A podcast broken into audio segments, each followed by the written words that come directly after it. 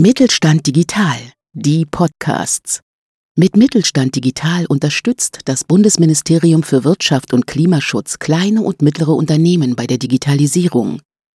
Ob Plattformen, neue Geschäftsmodelle, KI oder digitales Bezahlen. Wir machen Digitalisierung begreifbar.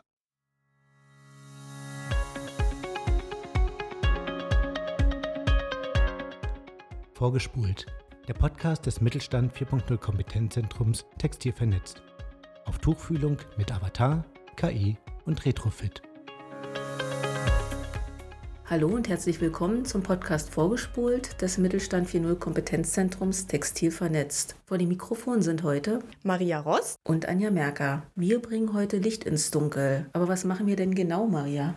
Wir sprechen heute mit Lukas Pünder. Das ist einer der drei Gründer von Retrace. Die Plattform Retrace beschäftigt sich mit der Transparenz. Da wollen wir schauen, wie Startups und KMU am besten zusammenarbeiten können, um die bestmögliche Transparenz auch zu schaffen. Spannend, dann lass ihn uns mal dazu holen. Ja, Lukas, schön dich zu hören. Herzlichen Dank, dass du dir auch die Zeit nimmst, jetzt bei uns zu sein und mit uns diesen Podcast zu führen. Bei uns dreht sich in diesem Monat alles rund um das Thema Innovation im Kontext von Lieferketten. Und hier stehen KMU gerade vor der Herausforderung, sich im kommenden Jahr bzw. 2024 auf das Lieferketten-Sorgfaltspflichtengesetz vorzubereiten und unsere KMU haben sich auch schon auf den Weg gemacht, schon lange. Ich sage dann oft, die soziale und ökologische Verantwortung gehört zur DNA unserer mittelständischen, ja zumeist familiengeführten Unternehmen, die häufig auf eine mehr als 100-jährige Unternehmensgeschichte zurückblicken. Wenn wir die Herausforderungen wie Lieferkettenmanagement, Risikomanagement und so weiter uns anschauen, werden die auch angegangen. Und in diesem Fall ist es sinnvoll, wenn KMU mit Startups zusammenarbeiten. Deshalb natürlich meine erste Frage, wer bist du und was macht Retrace? Ja, erstmal vielen, vielen Dank schon mal für die Einführung. Ich freue mich natürlich sehr, heute hier zu sein. Mein Name ist Lukas Pünder. Ich bin äh, einer der Gründer von Retrace, neben Philipp Meyer und Peter Merkert. Ähm, wir sind drei alte Schulfreunde. Wir sind in Düsseldorf äh, gemeinsam zum Gymnasium gegangen, kennen uns also mittlerweile seit 20 Jahren und seit ja, mittlerweile drei Jahren arbeiten wir an der Firma Retrace. Bei Retrace geht es um das Thema Nachhaltigkeitsmanagement und Transparenz in der Mode- und Textilindustrie. Das bedeutet also, dass wir mit Mode- und Textilunternehmen zusammenarbeiten. Das können sowohl Marken als auch Einzelhändler sein, das können aber auch Lieferanten oder Sourcing-Agenturen sein, mit denen wir gemeinsam mit Hilfe unserer Plattform deren Lieferketten explorativ herausfinden und so viele Daten wie möglich einsammeln und diese dann auswerten, um den Marken vor allem intern eine bessere Übersicht zu geben, was passiert eigentlich in meinen Lieferketten, wie weit bin ich denn bereits mit meinem Nachhaltigkeitsmanagement und was muss ich tun, um meine Ziele in dem Bereich zu erreichen. Und das trifft natürlich auch jetzt Unternehmen im Rahmen des Lieferketten-Sorgfaltspflichtengesetzes. Das heißt, auch genau hierfür ist unsere Plattform anwendbar. Wie seid ihr denn eigentlich auf diese Geschäftsidee gekommen? Also die gesetzlichen Vorgaben können es nicht gewesen sein, sondern da steckt sicher eine andere Idee dahinter. Ja, das ist, äh, das ist sehr richtig. Ähm, das war eher eine äh, ja für uns eine glückliche Fügung, dass das sich jetzt so äh, zusammen sehr gut vom Timing gegeben hat. Ursprünglich haben Philipp und ich äh, mit einer nachhaltigen Schuhmarke angefangen und das war äh, Ende 2016. Über diese Schuhmarke Kano sind wir in die, ich würde mal sagen, vorsichtig Modeindustrie reingestolpert äh, und haben dann sehr schnell festgestellt, dass eine gute Übersicht über die Lieferkette ein, eine sehr schwierige Aufgabe ist, weil einfach die, ja, erstmal der Austausch zwischen Unternehmen sehr, sehr schwierig ist. Also zwischen meinen Lieferanten und mir und den Lieferanten der Lieferanten und dementsprechend eine gute Übersicht oder eine gute Datenbasis fehlt, um wirklich gute Entscheidungen äh, in die Lieferkette zu bringen. Äh, und das natürlich vor allem im Bereich Nachhaltigkeit, was für uns von vornherein bei Kano ein wichtiges Ziel war. Und äh, wir haben uns dann meine, mit der zweiten Kollektion 2018 dann dazu entschieden, das Thema anzugehen und haben das damals unter dem Begriff Transparenz ähm, losgetreten und haben dann aber sehr schnell gemerkt, dass äh, so eine Plattform zu bauen, um diesen Datenaustausch zu fördern, für eine einzelne Marke zu schwierig ist oder zu umfangreich ist und entsprechend auch zu teuer ist und haben uns dann dazu entschieden, Ende 2018 die technische Lösung und das, das Konzept, was wir damals dann hatten, aus Kano auszugliedern und eine eigene Firma zu gründen. Und das wurde dann Retraced. Und in dem Rahmen, Ende 2018, haben wir dann auch Peter als dritten Gründer und vor allem technisches, äh, ja, die technische Expertise mit, mit reingeholt äh, und haben dann seit Anfang 2019 Vollzeit an Retraced gearbeitet, um die Vision von transparenten Lieferketten dann auch wirklich Wirklichkeit werden zu lassen. Wenn du sagst, 2016 habt ihr angefangen, jetzt haben wir Anfang 2022, sind ja doch jetzt fünf, sechs Jahre ins Land gegangen. Insgesamt wandelt sich die Branche nicht nur, was das Thema Transparenz betrifft, sondern generell das Thema Nachhaltigkeit im Großen und Ganzen natürlich. Was mich jetzt interessiert, wie war es denn für euch? Wie seid ihr denn eigentlich mit dem Mittelstand in Kontakt gekommen? Das war, würde ich sagen, so eine so eine natürliche Entwicklung, die sich über die letzten zwei, drei Jahre, sag ich mal, immer weiter verstärkt hat. Wir haben begonnen, mit wirklich Unternehmen zusammenzuarbeiten, äh, mit unserem ersten Retraced Modell. Anfang 2020, da sind wir wirklich mit unserer Lösung dann an den Markt gegangen. Zuerst mit der Idee, nachhaltige Informationen zu verifizieren und dann Richtung Kunden, also wirklich die Verbraucher zu kommunizieren. Also wenn wir dann in Läden waren, dass man über äh, QR-Codes oder auch im Online-Shop äh, entsprechend über Anbindungen die Informationen hinter den Lieferketten verifiziert einsehen kann. Das hat aber das Problem mitgebracht, dass die meisten Modeunternehmen überhaupt nicht die Informationen haben, um überhaupt etwas verifizieren oder kommunizieren zu können. Und äh, daraufhin haben wir dann unsere Plattform auch umgearbeitet und haben gesagt, okay, wir müssen nicht nur verifizieren und kommunizieren, sondern vor allem explorativ den Marken helfen, um bessere Einsicht in die Lieferketten zu bekommen. Und in diesem Prozess sind wir immer mehr mit dem Mittelstand in Kontakt gekommen. Und zwar, weil diese Unternehmen bereits sehr, sehr viel Wissen haben über das, was eigentlich in ihren Lieferketten passiert. Sie sind also für uns, sag ich mal, die natürlichste Zielgruppe an Unternehmen, denn diese Unternehmen wollen und haben bereits sehr viel Expertise in diesem Feld. Und deshalb wollen wir natürlich mit diesem Unternehmen zusammenarbeiten, um von diesen zu lernen und deren, sag ich mal, guten Prozesse und Ideen und Wissen auf unserer Plattform zu digitalisieren, sodass sie nachher von allen so effizient wie möglich genutzt werden können. Ihr seht natürlich jetzt auch, vor welchen Herausforderungen der Mittelstand generell steht. Was ist denn deine Einschätzung? Was wird denn da zeitnah ja, an Herausforderungen noch auf den Mittelstand zukommen? Kannst du das so kurz zusammenfassen oder hast du da eine Idee? Ja, also äh, das Lieferketten-Sorgfaltspflichtengesetz hat natürlich ähm, sag ich mal, so ein bisschen neuen Druck mitgebracht, denn das erfordert natürlich jetzt das ganze Thema nachhaltiges Lieferkettenmanagement äh, weiter zu professionalisieren. Und ich glaube, da geht es genau darum, als Unternehmen sich Hilfestellung reinzuholen. Denn die Anforderungen steigen ja konsequent weiter. Das Lieferketten-Sorgfaltspflichtengesetz war ja nur der erste Schritt. Auf EU-Ebene wird es ja vermutlich ebenfalls Gesetze geben, die weiter den Druck erhöhen. Und das Ganze wird natürlich auch weitergetrieben von, äh, vom Einzelhandel ähm, und von anderen Geschäftspartnern, die ebenfalls immer steigendere Erwartungen haben. Und jetzt geht es natürlich genau darum, dass man sieht, ja, je höher die Erwartungen sind, desto mehr Arbeit habe ich als Unternehmen. Und das Ganze kann man natürlich versuchen, mit Manpower aufzufangen. Das heißt, einfach immer mehr Leute ins Team reinzuholen, die mich bei meinen Aufgaben unterstützen. Ähm, oder ich versuche, das Ganze strukturierter anzugehen und hole mir eine Software, dass repetitive Aufgaben ersetzt werden durch, durch eine Software,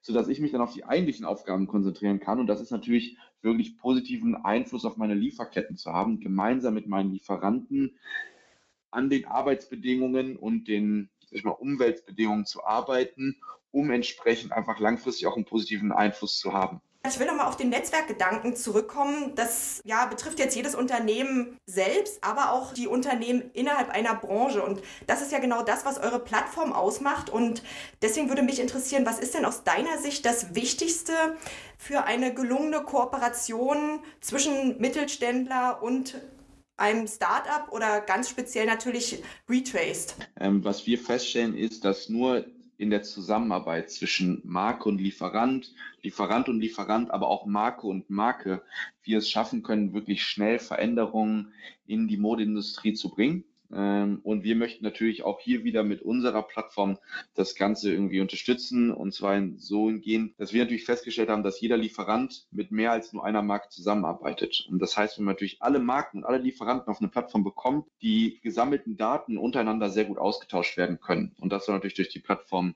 weiter gefördert werden. Zu der anderen Frage, wie wir äh, eine sag ich mal, gelungene Zusammenarbeit sehen, ist wieder der Begriff Transparenz. Und das lässt sich sowohl bei uns auf der Plattform, glaube ich, ganz gut nachvollziehen, wie wir bei uns die Prozesse aufsetzen, aber auch in der Art, wie wir neue Partnerschaften angehen. Denn was man natürlich festhalten muss, ist, dass wir einfach noch eine junge Firma sind. Bedeutet also, dass wir natürlich noch nicht alle Funktionen so haben, ähm, dass alles perfekt ist. Aber ich glaube, indem man das transparent kommuniziert und sagt, ja, für das Problem habe ich schon eine Lösung, für das Problem habe ich noch keine. Aber wenn wir zusammenarbeiten, können wir über die nächsten sechs, zwölf Monate gemeinsam eine Lösung dafür entwickeln, dass man darüber eine sehr vertrauensvolle und auch ich mal, sehr spannende Zusammenarbeit zusammenbekommen. Wie sieht denn bei euch der Start aus? Wie, wie läuft es ab? Macht ihr dann Masterplan? Wir versuchen in gemeinsamen Gesprächen und Workshops zu erarbeiten, was ist das eigentliche Problem? Also wo drückt wirklich der Schuh und mhm. ähm, sind wir entsprechend die Lösung, um diese Probleme zu mal, aus der Welt zu schaffen oder langfristig irgendwie zu klären. Wenn wir da auf einen gemeinsamen Nenner kommen, also die Probleme verstanden haben und entsprechend dann auch sagen, wir sind die Lösung, dann machen wir genau einen, wie du gesagt hast, einen Masterplan und gucken, wie wir über die Zeit dann diese Lösung implementieren können. Und ähm, weil auch hier natürlich wieder der, der Ansatz ist, vieles bieten wir bereits, manche Funktionen haben wir noch nicht, aber genau da kann man dann die anknüpfen und sagen, wir fangen jetzt erstmal so und so an und wenn wir das dann haben, dann sind wir auch von der Plattform wieder ein Stückchen weiter, dann geht es dann entsprechend dann in die zweite Phase rein und mit dem Ziel natürlich, dass diese Plattform komplett eigenständig von unseren Kunden, von dem Mittelständler dann genutzt werden kann, um die Probleme zu lösen. Aber wir natürlich jederzeit bereit sind, um inhaltliche, technische Unterstützung zu geben. Und wie so ein Standardprojekt bei uns aussieht, ist eigentlich so, dass wir äh, wirklich erstmal alle Informationen digitalisieren, die wir aus den Lieferketten so bekommen. Also die vorliegen normalerweise sind das immer sehr lange Excel-Sheets und äh, komplizierte und komplexe Ordnerstrukturen, wo dann Zertifikate und sonstige Dokumente drin liegen, um überhaupt erstmal zu gucken, wie ist denn der Status quo. Und dann im zweiten Schritt setzen wir dann über die Plattform Ziele. Was erwarte ich eigentlich von einer bestimmten Gruppe von Lieferanten? Was sind meine Ziele? Was wird von mir erwartet als Unternehmen? Um dann zu gucken, ja, was habe ich? Wo will ich hin? Und was fehlt? Und basierend darauf ergeben sich ja mir sofort die nächsten Schritte. Dass es dann heißt, okay, ich brauche von dieser Gruppe an Unternehmen noch diese Dokumente, von dieser Gruppe an Unternehmen noch diese Informationen. Und, äh, und vielleicht will ich auch grundsätzlich mein Lieferantennetzwerk erweitern, um zu verstehen, was kommt denn hinter meinen direkten Lieferanten, was sind deren Lieferanten, um meine Produkte zu produzieren, um da halt wieder Schritt für Schritt auch einfach immer mehr Wissen aufzubauen. Und äh, ja, und genau da handeln wir uns an dem Projektplan lang äh, und schauen natürlich in regelmäßigen Abständen, basierend auf den gesetzten Zielen, sind wir on track? Schaffen wir das, was wir uns äh, mal als Ziele gesetzt haben? Oder weichen wir davon ab? Und wenn das der Fall ist, warum? Denn auch das mag ja wiederum äh, ganz spannende Lehren mit sich bringen, dass man halt guckt, okay, warum kriegen wir es gerade nicht hin? Ähm, weil vielleicht noch irgendwas anderes fehlt, weil wir vielleicht ein Problem übersehen haben. Und auch da kann man dann ja wieder anknüpfen. Welche Beobachtungen machst du denn, wenn ihr jetzt mit dem Mittelstand zusammenarbeitet? Und wie ist das, äh, wenn ihr werdet euch sicher auch mit anderen Startups austauschen? Siehst du da ein Kommunikationsproblem, eine Kommunikationsherausforderung? Und wenn ja, wie kann man das denn miteinander wieder in Einklang bringen? Äh, ihr arbeitet ja jetzt auch schon mit einigen namhaften Textil- und Modeunternehmen zusammen. Das, das zeigt ja, dass ihr die Sprache beherrscht, aber da würde ich gerne noch mal äh, wissen, wie das generell abläuft oder wie deine Beobachtungen sind. Ja, ich fand gerade, du hast ein super Wort hier reingebracht, Kommunikationsherausforderung. Ich würde sagen, das trifft es sehr, sehr gut und zwar auf beiden Seiten. Zu, zum Thema Ansprache und in der Art, wie wir uns natürlich vorstellen. Wir als Startup kämpfen natürlich immer mit dem Problem, ähm, dass wir nicht immer als voll genommen werden oder nicht als professionell genommen werden. Das liegt natürlich so ein bisschen an der Branche. Ähm, das liegt aber natürlich auch an der Art, wie wir vielleicht noch arbeiten als junges Unternehmen, wo einfach sehr viel, ich mal, ähm, kreatives Chaos vielleicht vorherrscht. Äh, und äh, da müssen wir natürlich uns dieser Herausforderung stellen, uns entsprechend auf unsere Zielgruppe, unsere Kundengruppe ähm, einzustellen und auch natürlich die Sprache zu wählen, mit der wir es schaffen, ähm, sowohl uns gut darzustellen, ja, als ernstzunehmenden professionellen Partner und gleichzeitig auch die Thematiken, die wir versuchen zu lösen, ne, Cloud, Digitalisierung, Blockchain und so weiter, dann auch klar verständlich rüberbringen. Und das muss unser Job sein. Das ist unsere Aufgabe äh, als Dienstleister. Und ähm, ja, da versuchen wir uns natürlich. Und ja, es hat Herausforderungen, aber ich glaube, wir werden da immer besser. Das Thema Deutsch-Englisch spielt dabei natürlich auch eine große Rolle. Ähm, hier innerhalb unserer Firma ist Englisch äh, die mhm. Hauptsprache. Das liegt daran, dass wir einfach äh, sehr, sehr viele Nationalitäten hier bei Retraced haben. Ich glaube, weit über zehn verschiedene. Und äh, das bedeutet natürlich, dass wir einfach auf Englisch, äh, sag ich mal, dann den, den größten Nenner haben und entsprechend auch dann auf Englisch kommunizieren. Das aber auch natürlich zu einigen Herausforderungen geführt hat. Denn das hat natürlich bedeutet, dass wir uns ja schon unsere Plattform auf Englisch gebaut haben, äh, als Erstsprache. Mhm. Ähm, was jetzt für deutsche Unternehmen nicht immer äh, sinnvoll ist. Äh, weshalb wir jetzt äh, in der ersten Jahreshälfte das Ziel haben, unsere Plattform in alle anderen relevanten Sprachen ebenfalls zu übersetzen. Was mich noch interessiert, du hattest ja auch gesagt, Startup, klar, man hat damit auch immer eine Verbindung. Was würdest du sagen, wie lange ist, nennt man denn ein Unternehmen Startup? Ist das nach fünf Jahren dann Unternehmen? Wäre das vielleicht auch, das, die Idee kommt mir einfach, eine Möglichkeit, wenn ihr jetzt nicht mehr Startup genannt werden würdet, dass dann die Kommunikation an mancher Stelle auch einfacher wäre? Sehr spannender Gedanke. Ähm, das ist etwas, mit dem wir uns natürlich auch auseinandersetzen. Ich, ich ähm, und das ist jetzt nur meine persönliche Meinung, äh, da mag die Wissenschaft vielleicht ein anderer haben. Für mich ist es eigentlich eher mal so ein Mindset-Thema. Und ich glaube auch genau deshalb äh, ist diese Zusammenarbeit mit dem, mit dem Mittelstand, mit eingesessenen Unternehmen auch äh, so spannend, aber auch immer so eine Herausforderung, äh, mhm. weil wenn ich vom Mindset, also von unserer Einstellung rede, dann rede ich davon, dass wir ein Unternehmen sind, was extrem innovationsgetrieben ist. Ähm, das heißt, wir versuchen immer wieder neue Funktionen, neue Ideen Wirklichkeit werden zu lassen. Und das führt natürlich auch dazu, dass wir Fehler machen, dass wir einen, sag ich mal, eine hohe Risikobereitschaft haben, uns auch sehr schnell wandeln.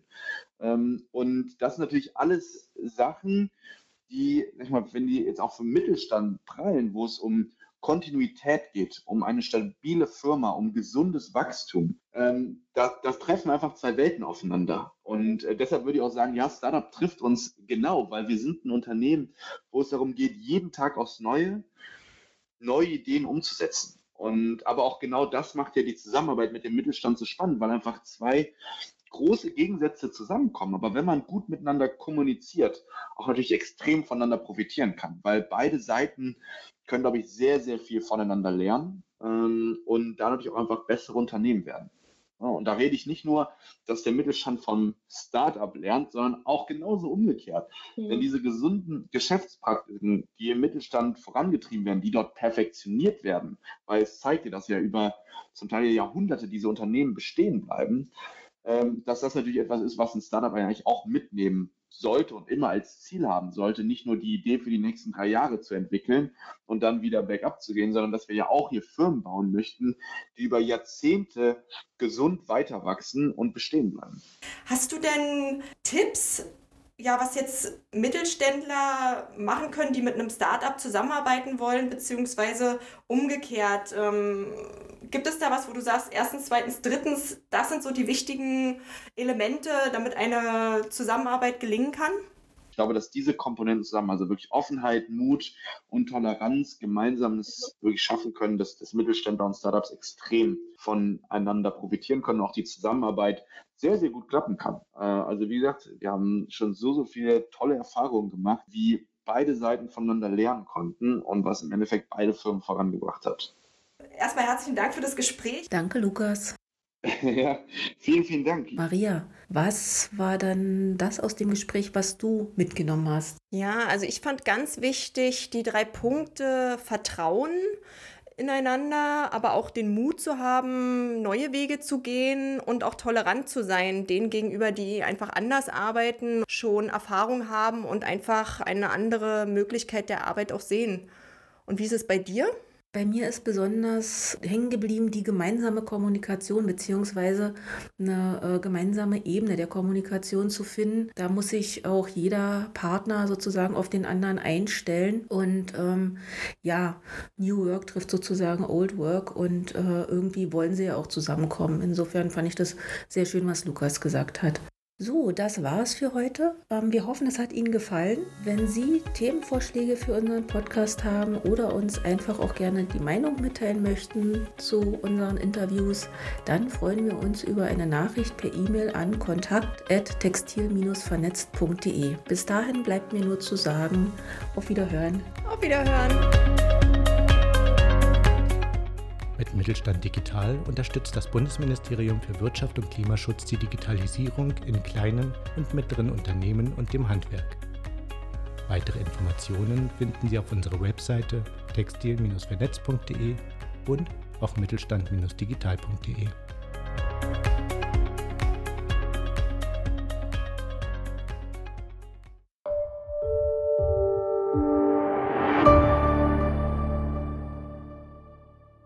Sie hörten eine Folge der Mittelstand Digital Podcasts.